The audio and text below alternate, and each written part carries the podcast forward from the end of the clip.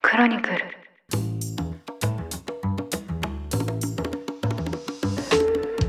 おはようございます。12月26日月曜日。ニュースコネクト。あなたと経済をつなぐ5分間。パーソナリティの新井里奈です。この番組では1日1つ5分間で世界のメガトレンドがわかるニュースを解説していきます。朝の支度や散歩通勤家事の時間などにお聞きいただけると嬉しいです。さて2022年も残り1週間となりました。え皆様すでに年末のお休みに入られている方もいらっしゃるかもしれません。実は私も先週から日本にすでに滞在している予定と以前お話ししていたんですが家族の体調不良などありまして実は日本への帰国予定を延期いたしました。当初の予定よりも短期間となるんですけれども3年ぶりの帰省なんとか実現といったところです。ただ今年を振り返りますと体調不良によって予定をずらしたといったことが何回かありましてそのうちの一つがコロナによる引っ越しの延期です。今年の夏実は、えー、香港内で引っ越しをしたんですけれども予定日に合わせるかのように感染をしてしまい、まあ、こちらもやはり1週間ほどずらしました。幸いにも今家族全員元気なんですけれども1年を通して健康第一を考える年だったなと感じています。特にこうした音声の仕事をしていると体調が声にも現れますしより一層来年も体調管理に気をつけて過ごしたいなと思っています。さて今回はアメリカ全土が注目したこちらのニュースお届けしたいと思います。2021年1月6日に発生したアメリカの連邦議会襲撃事件。今回1年半前に発足した下院の特別委員会が最終報告書を発表し、トランプ元大統領らを刑事訴追するよう司法省へ勧告しました。今回の報告書によりますと、当時死者も出たこの襲撃事件に関する直接の責任がトランプ氏にあると結論付けるものとなっています。容疑は4つ。暴動の扇動、公的手続きの妨害、国に対する詐欺の共謀、そして虚偽証言の共謀です。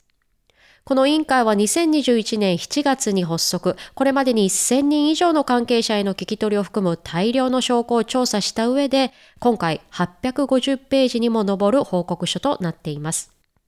中身では選挙結果が不正であるという主張をどう広めていったのか、関係者に選挙結果を覆すようどう圧力をかけたのか、そして襲撃事件においてどういう行動をとっていたのか、このような詳細が報告されているとのことです。ちなみに8つの章に分かれている今回の報告書、第1章のタイトルは The Big Lie いわゆる大嘘で始まっています。今回の特別委員会、発端となっているのが連邦議会襲撃事件です。簡単に振り返りますと、今から約2年前、2021年1月6日に発生しています。当時大統領だったトランプ氏の支持者たちが大統領選で不正があったと訴えて連邦議会が開かれていた議事堂を襲撃しました。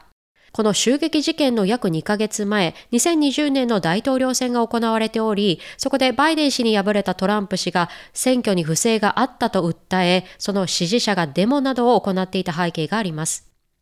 当時800人以上が議事堂に侵入。中には極右の陰謀論集団と言われる Q アノンやオルタナ右翼団体とされるプラウドボーイズのメンバーも含まれており、これまでに30名以上の関係者が逮捕されています。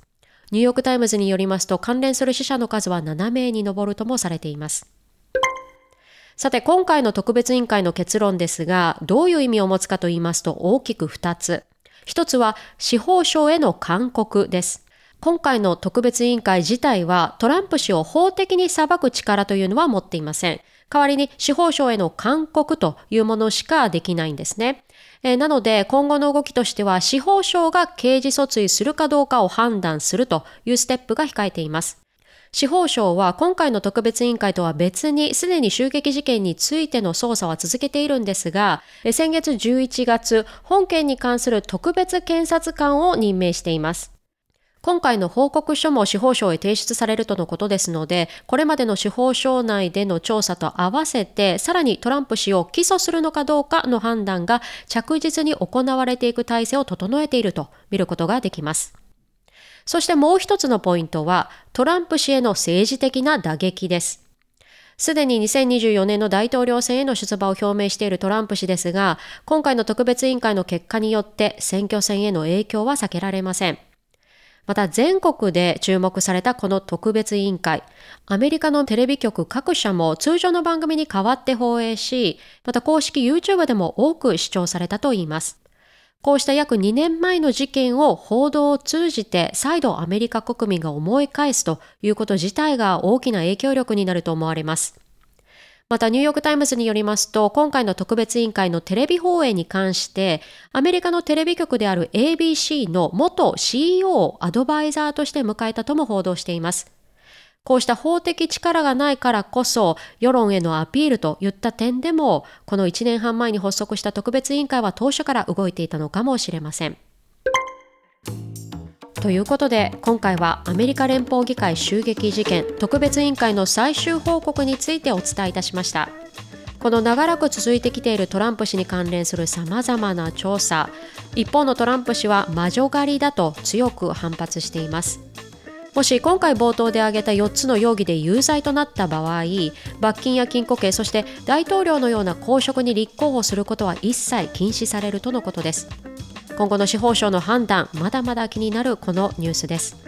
さて最後にお知らせです。今週木曜日12月29日からニュースコネクトでは年末年始の特別放送をお届けいたします。どうぞお楽しみに。そして今回のニュースが私新井の年内最後の担当となります。毎週この放送を聞いてくださった皆様本当にありがとうございました。来年も引き続きどうぞよろしくお願いいたします。皆様良いお年をお迎えください。ニュースコネクトお相手は新井里奈でした。番組への感想はカタカナでハッシュタグニュースコネクトとつけてツイッターに投稿ください。もしこの番組が気に入っていただけましたらぜひフォローいただけると嬉しいです。それでは良い一日をお過ごしください。